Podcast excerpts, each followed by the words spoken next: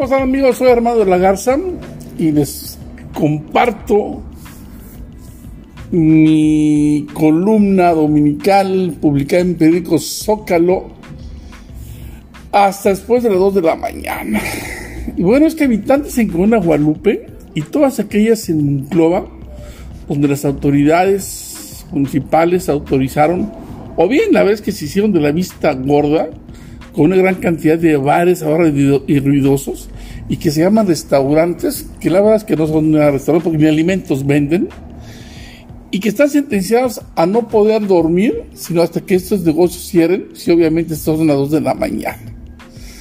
La verdad es que las quejas por ruido le han llovido a las autoridades durante toda la noche por ciudadanos que tienen que escuchar música, gritos, corros, porras, por parte de varios que aseguran de las autoridades competentes, o bien ya no tienen a modo para hacerse la vista ahora, porque no es posible que después de tantas quejas y, tantos gritos de, por parte de los colonos, se sigan, la verdad, este, haciendo la vista gorda con esta gran cantidad de bares que se... Y luego es que pareciera que tienen halcones estos bares, estos restaurantes, bares, porque fíjense, llegan las unidades de ecología y luego, luego bajan el volumen se van y le vuelven a subir. Eh, director de Ecología Jaime Díaz hace algunos días señaló que se les iba a obligar a aislarlos en, los establecimientos para que tuvieran música únicamente para ellos, porque bueno, yo que no estoy en ese bar, ¿por qué tengo que estar escuchando su música, su ruido hasta las horas de la noche, no? Y, y bueno, la verdad que así lo dijo, pero parece que solo quedó en un hablar.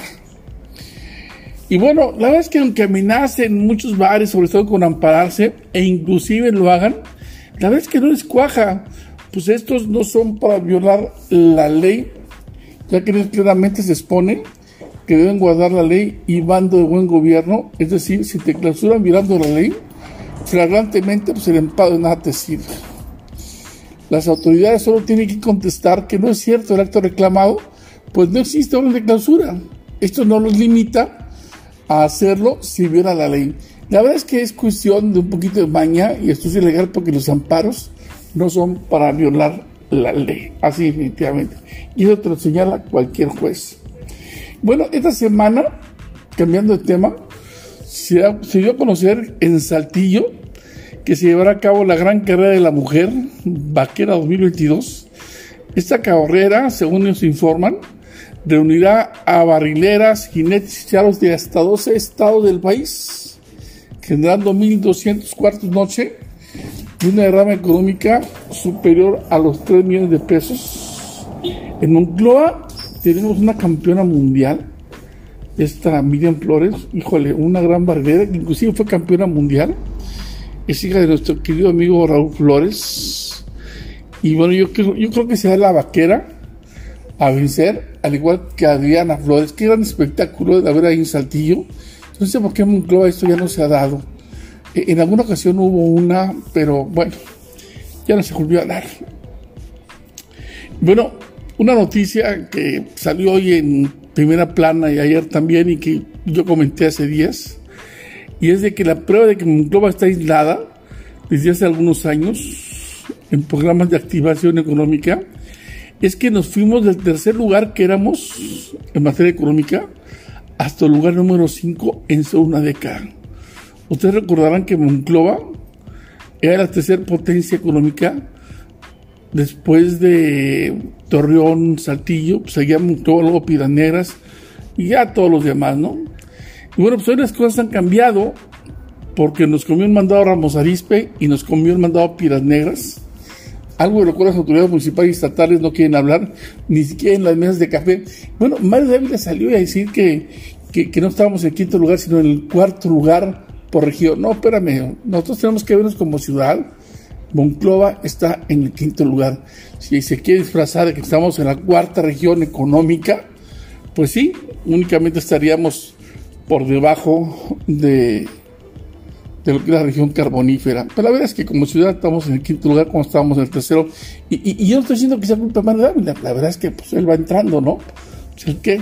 La verdad es que no ha habido, no ha habido el, suficientemente esfuerzo por parte del Estado y de todos los involucrados en la economía de la ciudad.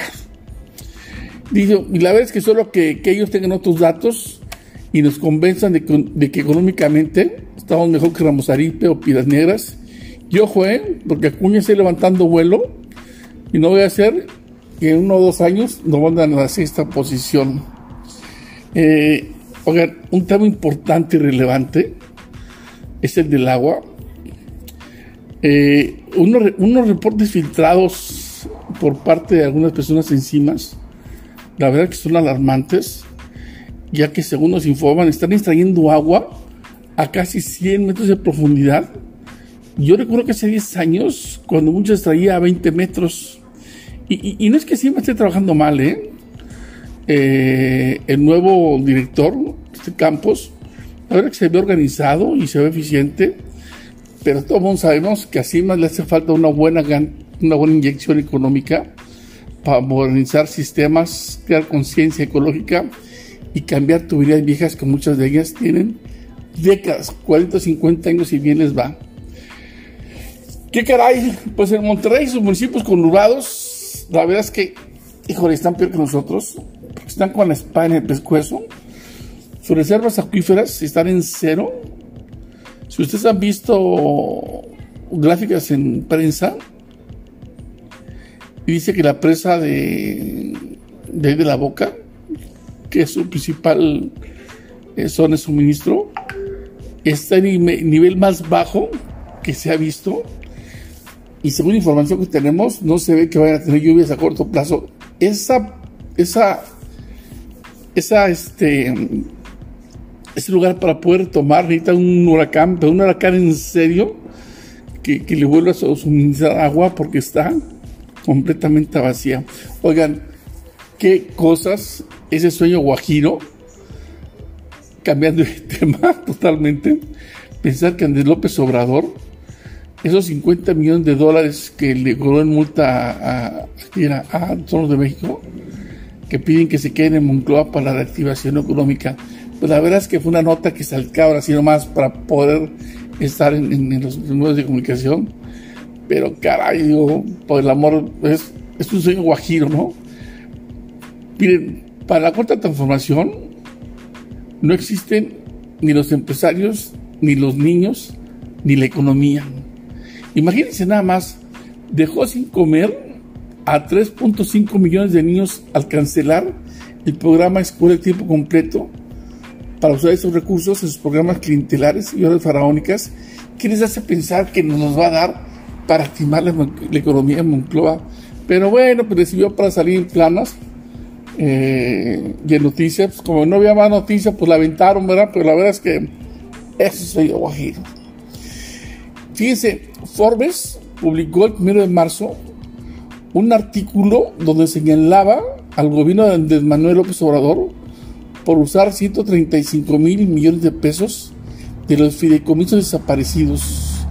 El artículo indicaba que el Centro de Estudios de las Finanzas Públicas asimismo indicó que el dinero de los fideicomisos se entró al gobierno federal a través de los ingresos no tributarios en el 2022 el gobierno de Manuel López Obrador recibió más de 135 mil millones de pesos del Fondo de Salud para el Bienestar, el Fondo de, Desastres Naturales, el FONDEN que todo el mundo conocemos, eh, el, Consejo Nacional de, y Tecnología, CONACYT, así lo reveló el Centro de Estudios de las Finanzas Públicas. Y bueno, pues ahora sumará los 50 millones de dólares más lo de las escuelas de tiempo completo este último presupuesto, la verdad no tengo un dato este, de, cuánto es económicamente, pero créame que son muchísimos millones de pesos. En resumen, creo que a la cuarta transformación le va mejor a los huevones, esos de esos niños mentados, que la verdad que siguen recibiendo dinero y fondos cuando hace falta, inclusive, medicamentos contra el cáncer para los niños, el fortalecimiento de la economía pero no, mejor se lo damos a los niños. Oigan, se dice que la alianza entre el PRI y el PAN y el PRD está temblando. Y la verdad es que los panistas han hecho el rogar. Y ellos, aunque no tienen la mínima posibilidad de ganar, se han puesto a negociar como si de ellos dependía el triunfo. Bien, el PRD no creo, el PRD no trae nada absolutamente, ¿no? Y que sumar, pero bueno, pues ahí está en la, en la alianza. Pero la verdad es que el PAN, digo, sin que se ofendan, pero únicamente tienen a Monclova como para poder negociar.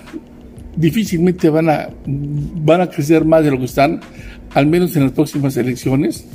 Así que lo que hagan será suficiente así ven una regiduría en alguna ciudad olvidada, a ver que salen ganando, ¿eh? porque esa, esa alianza al PRI no creo que le sume gran cosa. Así que Moncloa se hará avanzar a negociar y varios politólogos señalan que la capital del acero es la que será negociada para firma de la alianza, o sea, es decir, va a estar entregada, pues, si es de ellos, hombre, total, tres o cuatro años más, pues no pasa nada ya que, bueno, la capital del acero es considerada el bastión panista, como se ha venido dando, fíjese, en las últimas cuatro administraciones han sido del PAN, y no se ve que el PRI puede volver a ganar aquí en Moncloa. Yo creo que desde hace 40 años Moncloa es bastión panista, bueno, creo que desde que estaba Páez Falcón contra el profesor, ¿te acuerdas de qué profesor Ortiz? Bueno, pues esto fue mi columna dominical Agenda Abierta, publicada en Periódico Zócalo. Que tengan un gran día. Soy Armando de la Garza, transmitiendo de la capital de la Ciudad Moncloa, Coahuila, hoy 6 de marzo de 2022 y que tengan un excelente inicio de semana.